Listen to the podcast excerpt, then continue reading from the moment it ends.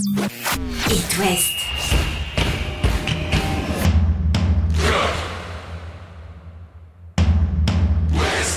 Cop West Chaque lundi et jeudi à 20h. avec Catel Lagré. Bonsoir à tous, émission spéciale, ce soir spéciale finale de la Coupe de France, samedi soir à 21h au Stade de France et sur écran géant à Nantes, les Canaries vont affronter Toulouse pour peut-être un doublé, deux victoires en Coupe de France, deux saisons de suite.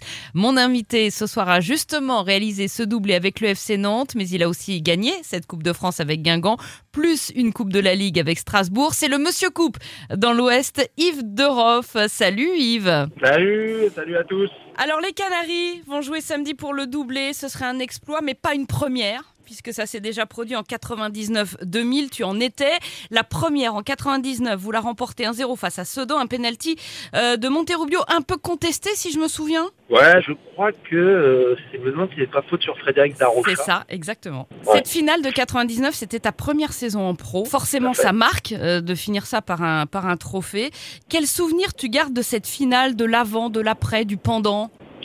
Euh, alors que des bons souvenirs, bien évidemment, parce qu'il y a eu la victoire au bout en plus, mais je veux dire, oui, euh, euh, bah, pour une première année en, pro, c'est vrai que c'est quelque chose de, fabuleux d'aller jouer au Stade de France qui, en juillet, quelques, enfin une année en arrière, pratiquement euh, la première Coupe du Monde pour l'équipe de France, la finale de la Coupe du Monde France-Brésil. C'était un rêve de pouvoir jouer dans ce stade et pratiquement un an après, je m'y retrouve. Et euh, donc c'était que la, des bonnes ondes, des ondes que positives. Il y avait vraiment pas de, Bien sûr, tu as toujours une petite, une petite crainte, un petit, un petit stress, ça fait partie du truc, mais c'était que du bonheur. D'arriver dans ce stade, de, de pouvoir préparer cette finale, tout ce qu'il y a autour, c'est fabuleux. quoi. C'est ce qu'on attend euh, des matchs comme ça dans, dans, dans- dans la carrière. Et euh, dès la première saison, de pouvoir, euh, de pouvoir le faire et de jouer en plus cette finale, c'est fabuleux. Et puis en plus, vous étiez une bande de potes à l'époque, euh, des jeunes issus du centre. Euh, dans cette équipe, on avait Mika Landreau dans Ouais, le ouais, but, bah. capitaine, Daroche, Carrière, Nico Gillet, Nico Savino. Euh, Enfin, c'est- c'est c'est incroyable, ça rend l'aventure encore plus belle, j'imagine. Ah Ouais, oui, c'est euh, c'est vraiment la bande de potes euh, qui s'est suivie en fait euh, depuis le centre de formation. Une très grande aventure sportive, mais aussi humaine euh, Mm. énorme. Vous retournez donc en finale avec Nantes l'année suivante, en 2000. Euh, donc cette fois, tu t'étais pas Titus, c'est face aux amateurs de Non. Calais qui avaient fait une épopée de dingue. Cette année-là, finalement, ce sont eux les héros. Vous les battez en finale, mais on, on- on ne retient quasiment qu'eux. hein. je suis désolée, mais c'était voilà, mais- ces, images des Calaisiens, c'était incroyable, quoi. Oui, écoute, c'est vrai que c'était très particulier. C'est ce qui s'est passé semble logique. C'est vrai que tout le monde était derrière Calais. Euh, l'épopée extraordinaire qu'ils ont pu faire. euh, et d'ailleurs, il reste beaucoup de gens, là, récemment on en a reparlé, les gens retiennent cette photo euh, et cette superbe initiative de Michael Landreau qui propose à Réginald Beck, le capitaine de Calais de l'époque, de, venir soulever la coupe avec lui. Donc voilà, c'est aussi ça la, fraternité du foot. Et c'est vrai que cette finale, du coup, même si l'année d'avant, on était un petit peu favori aussi, puisqu'on était la Ligue 1 contre la Ligue 2, mais là, on était vraiment euh, favori, mais c'était tout le monde était, la plupart des gens étaient pour Calais quand même. Enfin voilà, en dehors des supporters nantais, bien évidemment. Pour ceux qui ont joué, remporté cette deuxième finale, pour les supporters, pour la ville, est-ce que l'émotion est la même, ou plus forte, ou moins forte sur un second trophée euh, que, sur, euh, que sur le premier?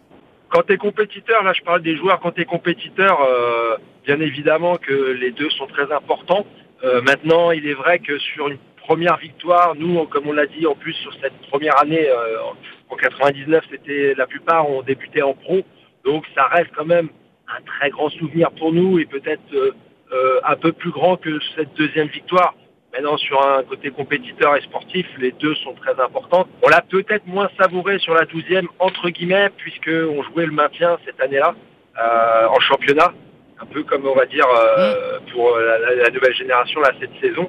Euh, donc euh, c'est vrai que c'était un, petit peu particulier, puis voilà, mais voilà, en tant que vraiment la première était vraiment prestigieuse pour nous par rapport au côté on commençait en pro, euh, c'était euh, la bande de potes et tout. L'année d'après, on l'a savouré aussi, mais différemment, euh, différemment quand même. D'ailleurs, à Nantes, n'y aura pas de fête, même s'il y a trophée euh, la semaine prochaine, parce que la semaine prochaine, mercredi, il y a le match euh, à Le Blé euh, face à Brest, qui est importantissime Oui. pour le maintien, Strasbourg dans la foulée. Vous, je crois qu'à cette époque-là, vous deviez jouer Le Havre euh, juste après, et, et je crois que c'était le dernier match, et puis le maintien se jouait là.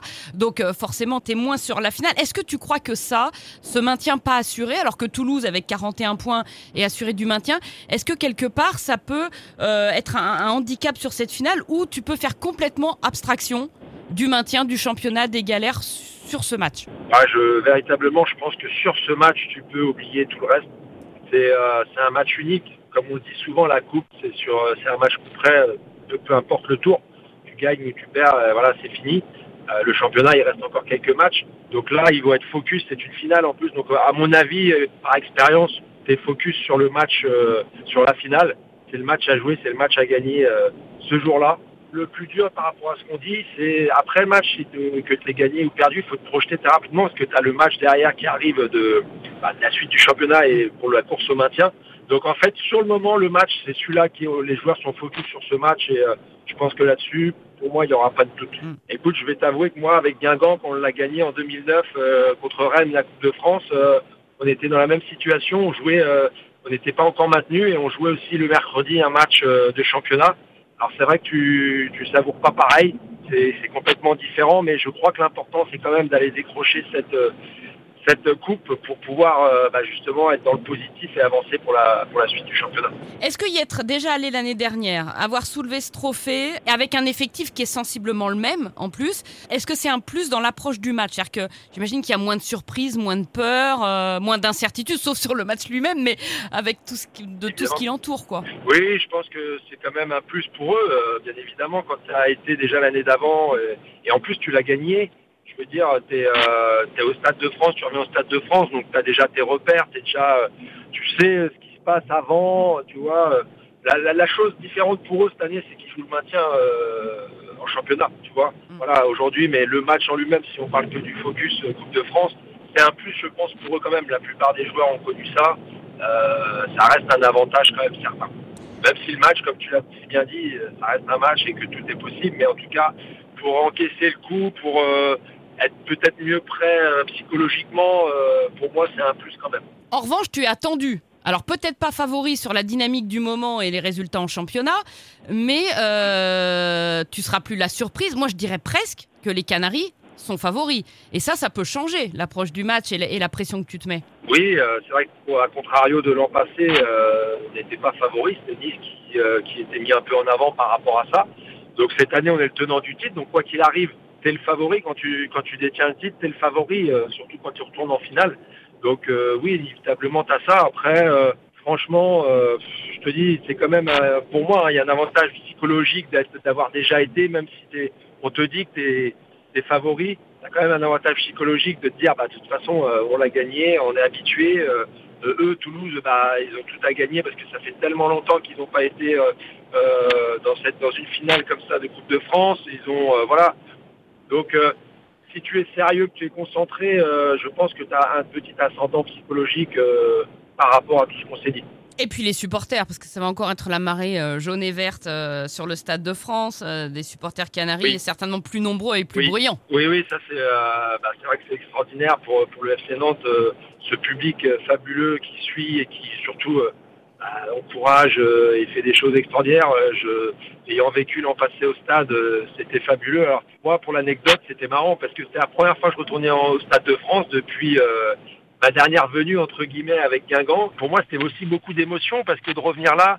Et franchement, je me projetais voir comment les joueurs, tu sais, quand tu arrives dans le vestiaire, euh, la venue en- entre le, bah, le- la mise au vert, enfin où t'es, et puis euh, le stade, dans, dans le bus, enfin toutes ces choses-là, la découverte du stade, enfin en tout cas avec les supporters, puis là une marée jaune extraordinaire, donc et de le vivre dans en tant que j'étais juste au-dessus en plus de la de la Brigade Loire au niveau des tribunes, c'était fabuleux avec ce tifo, enfin franchement beaucoup d'émotions, donc euh, écoute, même en tant que supporter, j'ai j'ai eu vraiment des sensations extraordinaires, donc euh, c'est vrai qu'avec cette marée jaune de nouveau qui va être là cette année, ça va être fabuleux pour l'ambiance, donc après il y aura plus qu'à tu as aussi un avantage par rapport à ça, ce qu'on disait tout à l'heure, pour moi, euh, d'avoir ces supporters derrière toi. Ça, ça transcende quand même dans un si beau stade. Franchement, c'est c'est aussi un plus. Un petit prono pour terminer peut-être. Le score et le nom des Écoute, buteurs. Oh là là, tu me Ah bah colle, là. Alors le score, euh, le score euh, sur, le, bu- sur les buteurs, c'est tellement. euh, même si je, je, je vais, je vais te donner des noms, hein, mais écoute le score. Moi, je, franchement, je vois bien un 2-1 pour le FC Nantes. Hmm. je vois bien Toulouse marquer et les buteurs, s'ils jouent, je vois bien Mohamed marquer un but. Hmm. Et, et écoute, euh, pourquoi pas, pourquoi pas, euh, pourquoi pas euh, Ludovic Blas, allez. Pour, Bah ouais, parce que Ludovic Blas belle- dans les dans bah ouais, dans les grands matchs de toute façon Ludo Blas, il est là, on le sait.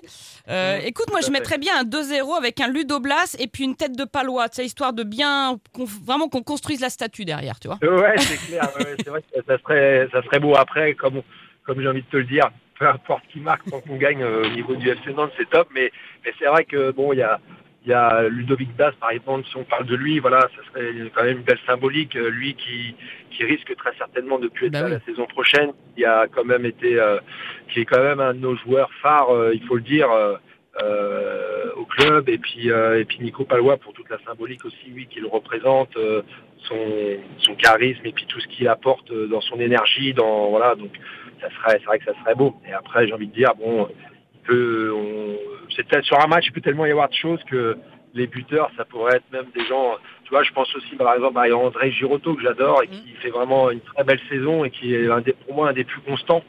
Euh, et un homme euh, un homme clé de, aussi de, de cette équipe donc ça serait ça serait une belle symbolique. Mais en tout cas voilà je vois bien en tout cas le score 2-1 Très bien. Eh ben écoute, c'est noté. Je te souhaite une belle finale puisque tu y seras au Stade de France derrière euh, Ah, merci ces beaucoup, ouais. Canaries. Et puis, euh, et puis on, on se dit euh, à bientôt. On se rappelle souvent, de toute façon, hein, Guingamp. Oui, oui, euh, avec plaisir. un, un autre jour, on se rappellera pour parler d'Angers. Enfin, on a plein, plein, plein de sujets à aborder ensemble.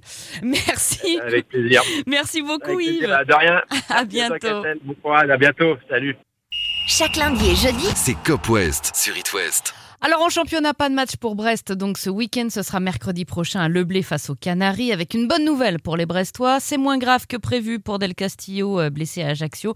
Les ligaments de la cheville ne sont pas touchés. Dimanche à 15h, on aura un Rennes-Angers, des Angevins qui pourraient être officiellement relégués à l'issue de cette 33e journée. Quant au Rennais, il continue à courir derrière la cinquième place, qui est à 3 points, occupée pour l'instant par Lille. Notez qu'il n'y aura pas de retrouvailles entre Souleymane Doumbia et le Stade Rennais, puisque le défenseur est à nouveau écarté du groupe angevin pour son manque d'implication. Autres absents côté angevin, mais pour blessure.